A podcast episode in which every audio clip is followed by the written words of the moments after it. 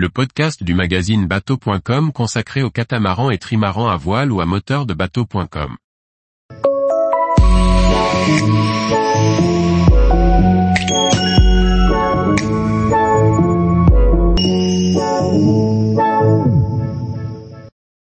Une traversée de l'Islande au Groenland, entre iceberg et démarreurs récalcitrants.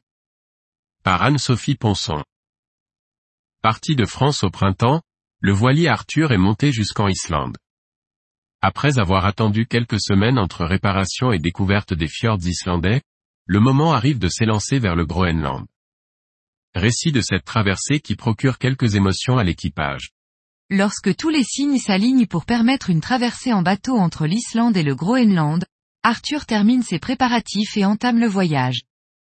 La traversée s'annonce clémente, mais ne sera pas toujours évidente.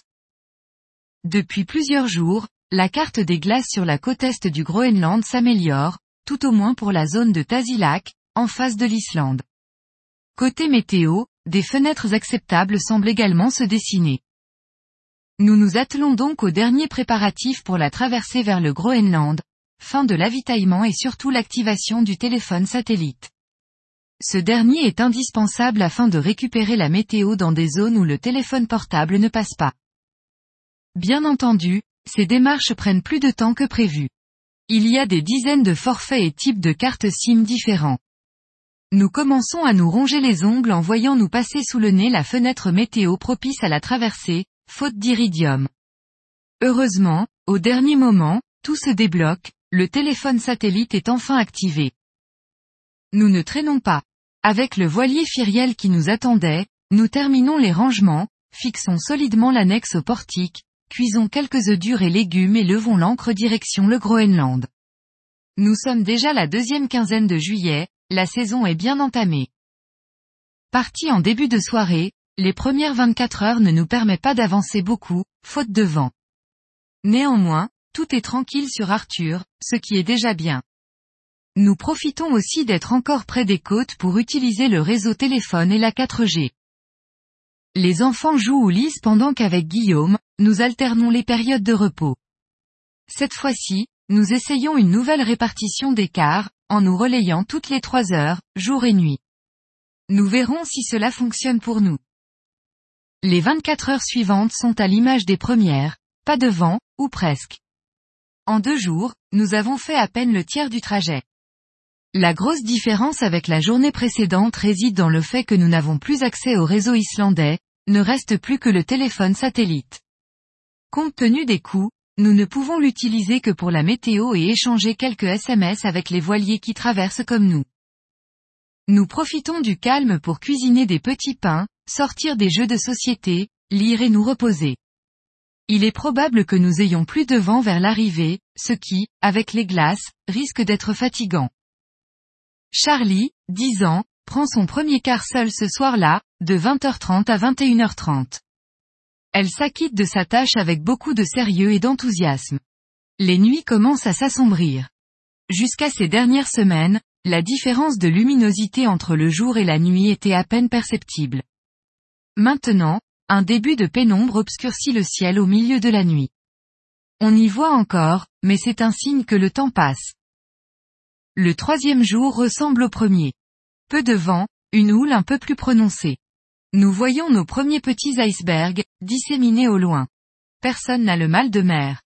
Il faut dire que nous prenons scrupuleusement nos comprimés pour éviter les nausées. Cette traversée pourrait être agréable, si seulement le démarreur du moteur d'Arthur n'avait pas commencé à dérailler.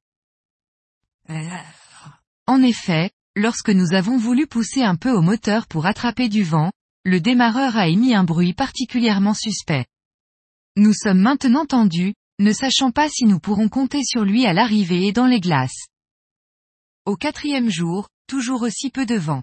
Pourtant, lorsque nous avions quitté l'Islande, la météo prévoyait pour ce jour-là, un vent soutenu allant jusqu'à 25 nœuds. Nous voyons maintenant régulièrement des icebergs autour de nous et apercevons les montagnes du Groenland au loin. Les températures ont bien refroidi et ne dépassent pas 5 degrés. Nous nous autorisons quelques heures de poêle chaque jour, afin de conserver environ 15 degrés à l'intérieur. Heureusement, La houle est toujours très modérée, ce qui rend l'allure confortable. D'après nos informations, nous devrions atteindre une barrière de glace située entre nous et Tasilac en fin de journée. Nous ne savons pas encore si nous pourrons la traverser ou s'il faudra la contourner, ce qui nous prendrait une journée supplémentaire. Vers 19 heures, nous commençons à être environnés de glace. Des icebergs côtoient de nombreux growlers et beaucoup de fragments dérivants. Le brouillard tombe également, et limite notre visibilité. Après consultation, nous décidons de nous mettre à la cape pour la nuit et de traverser la glace le lendemain, en espérant que le brouillard disparaisse. Nous abordons ainsi notre cinquième nuit de veille. Cette nuit-là, le temps paraît bien long. Nous dérivons lentement mais le brouillard épais nous oblige à une veille permanente. La fatigue se fait sentir. Lorsque vers 5 heures du matin, nous nous retrouvons nez à nez avec un iceberg à quelques dizaines de mètres, l'adrénaline nous réveille d'un coup. Au matin, la glace se fait plus dense. La visibilité s'améliore, et bien que la mer devant nous paraisse solide et infranchissable, nous décidons de tenter une traversée vers Tasilac. C'est la bonne décision. Plus nous avançons, plus nous repérons les passages libres entre les plaques et les growlers. Nous pouvons slalomer tranquillement à la voile. Nous devons cependant barrer en permanence à l'extérieur, pour bien voir les obstacles. Le froid est un peu vif. Nous nous relayons à la barre régulièrement avec Guillaume. Nous en profitons pour nous émerveiller devant le spectacle fabuleux de ces sculptures de glace qui nous environnent. Les couleurs sont merveilleuses, de l'outre-mer au turquoise, avec en fond des montagnes escarpées. Lorsque nous en avons besoin, le moteur démarre après une hésitation, dans un bruit grinçant. Il nous faut plusieurs heures pour franchir les glaces et entrer dans la baie de Tasilac.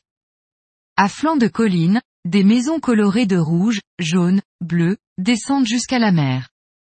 Nous mouillons à côté du port, immensément heureux d'être enfin arrivés au Groenland.